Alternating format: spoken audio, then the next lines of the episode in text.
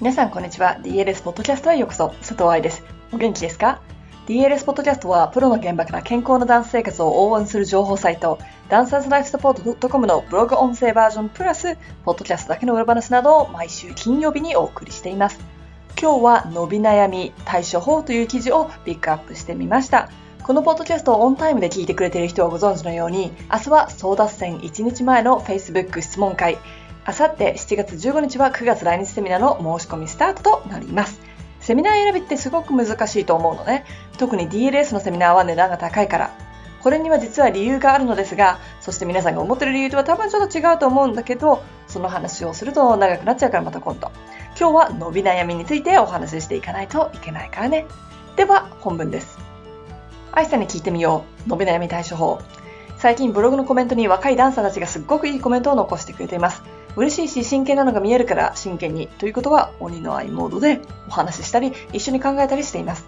今日の質問はあまりにも素晴らしかったのでブログにも取り上げようと思いました。まずは彼女の質問からね。はじめまして、中学3年生、バレエ歴は11年です。私はたくさん努力をして居残りレッスンもしています。それでも納得いくような踊りができません。いわゆる伸び悩みの時期です。その自分が許せなくて泣きながらレッスンをしたりしています。伸び悩みはどうやったら良くなっていきますか？メールをもらった時のお返事で私はこのようにお返ししました。いわゆる伸び悩みって書いてありますが、そういう時期があるというのは私は、もしくは科学的にはわかりません。誰に伸び悩みって言われたの？自分で決めちゃったの？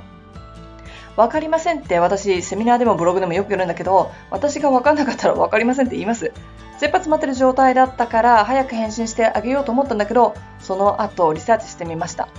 伸び悩みとはと辞書で見てみると、伸び悩むことと一言。おい、そんなの分かっとるわ。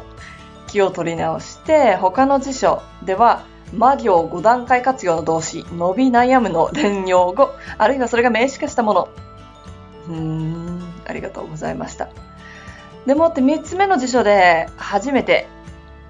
思うように向上、成長せずにいる様。一定程度で停滞している様とありました。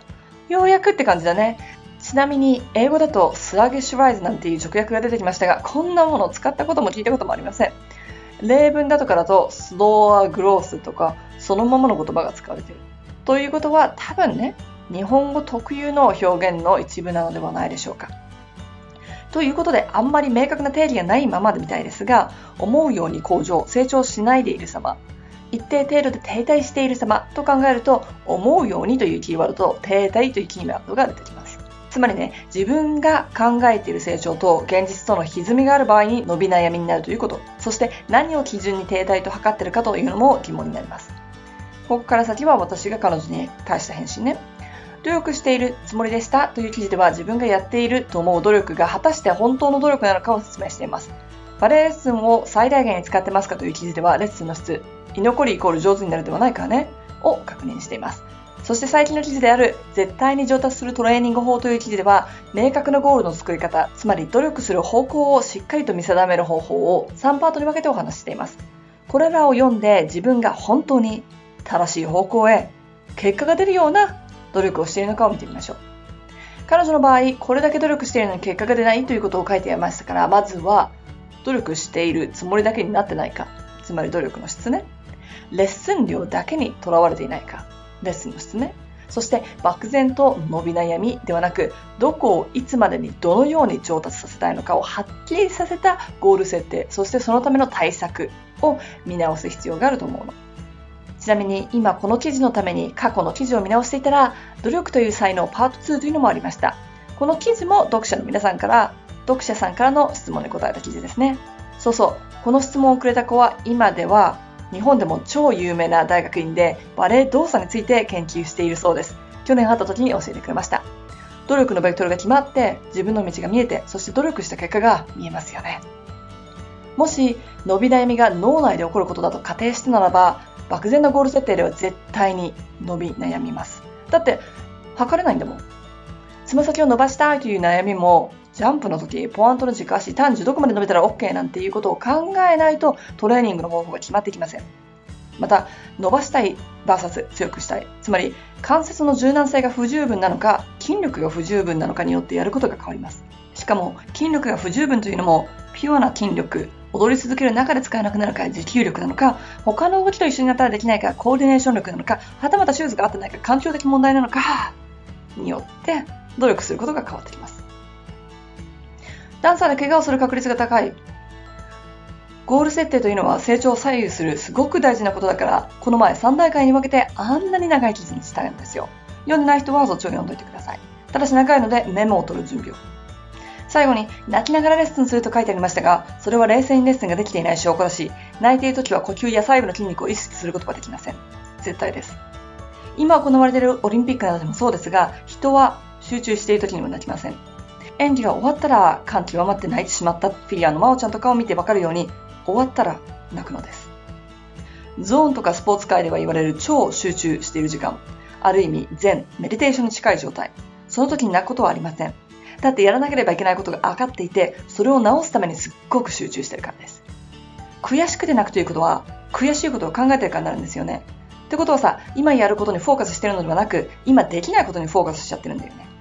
それはちょっと非効率じゃないかな。できないことを考えてるって、ネガティブなイメトレをしてるってことだしね。解剖学的にも泣くってことは呼吸のコントロールが難しくなり、鼻は詰まり、目線はしっかりと定まりません。呼吸に使う筋肉がたくさんあるからそれらがコントロールできなかったら、注意している箇所をコントロールするのはほぼ不可能だと思うよ。泣いてもいいんです。悔しがっていいんです。鼻水垂らしながら夕日に向かって叫んでもいいんです。ただし、それはレッスン内ではございません。プロを目指すならば特に。スタジオでいきなり泣かれたら、先生が他の子を放っといて慰めてくれると思いますか？この子注意するの面倒だと思われたらそこで終わりです。確かに私の知っているプリンシパル級のダンサーでできない自分が悔しくってリハ中に泣くっていう人がいるのは知ってます。感情豊かで表現力のあるダンサーだったらよくあることかもしれません。だけど、その後にね、彼女たちは自分たちをピックアップしてキャリーオンするんです。伸び悩みなんだから、なんて言っておらず、次のレッスンに向かうんです。とまあ、鬼物でお話ししていますが、これは私が海外にいて彼女の生活に関与しないから言えることなので、ご両親もしくは先生はそんなこと言わないでくださいね。人間関係の距離感によって言葉がけは変わってくるはずです。レッスンで泣いて帰ってくるのであれば、先生から強く当たられていることがあります。分かってるのだけどできないのならばいいけれど、言われてる注意がよくわからず、怒られてばっかりだったらいい先生ではございません。昔誰だったかな？ツイッターで見たんだけど、怒鳴るコーチは自分のできなさを露呈しているという言葉の記事を見ました。声のボリュームを上げて活気づけるということと、なんでできないのよと怒鳴りつけるというものは違う。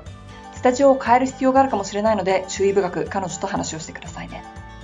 教師の場合、自分ができないところだけを言っていて、どうしたらできるかを伝えていなかったり、できるようになったところを伝えているかを考えてください。できるようになったイコール100%ではございませんが、できるようになったイコール100%ではありませんが、ちょっと良くなった、やろうとしてるのが見えるという時は、生徒にそのことを言ってあげてください。特に努力のベクトルが正しいんだって分かるようになるから勇気になります。確かに甘やかされてきた子供たちはすぐに泣くことでアテンションセーキング、つまり注目されようとします。親に注意されたことがなければ注意されるイコール子供が怒られることだと思う子もいます。思春期ホルモンもバンバンです。だけどね、毎週見てる子だからこそなんか変だなと思ったら話し合ってあげる必要があるんじゃないかな。学校でのストレスや親に結果が出なかったらバラやめなさいって言われて切羽詰まってるからかもしれません。私はそこはどうしようもできませんけどね。近くにいる皆さんだからこそできることってあるはずよ。DLS にはたくさん無料のアドバイスがあります。一つ一つしっかりと読んでメモを取り、冷静に自分のレッスン内容を見直してください。レッスンを見るレッスン、レッスンを休みなさいと言われた時にできることという記事にもあるように、体を動かすだけでなく、頭を動かすのも練習の一部です。頑張ってね。いかがでしたか？自分の伸ばしたいエリア、そして伸び悩んでいるエリアをしっかりと考えて、それに見合う方法、そしてセミナーを選ぶといいと思うんです。だってね、最初にも言ったけど DLS のセミナーお金かかるからね。例えば、伸び悩んでるエリアが体型だとしましょう。そしたら正しく立てていると無駄な筋肉を使わなくて済むので体型も向上します。たとえ体型に変化がなくてもテクニック向上にはなり、自分の練習にはなり、怪我の予防にもなります。だからマイナス分はないので試してみようと思えるね。多分そういう人たちはすでにダイエットも試していて、いまいち結果が出ないんでしょ？同じことをしていたら同じ結果になるからね。怪我をして今悩んでいるというダンサーも将来はもしかしたらプロを目指してないかもしれないですね。ただ自分の怪我についてもっと知りたいというのであれば治療科トレーナーセミナー参加というのもいいかもしれません。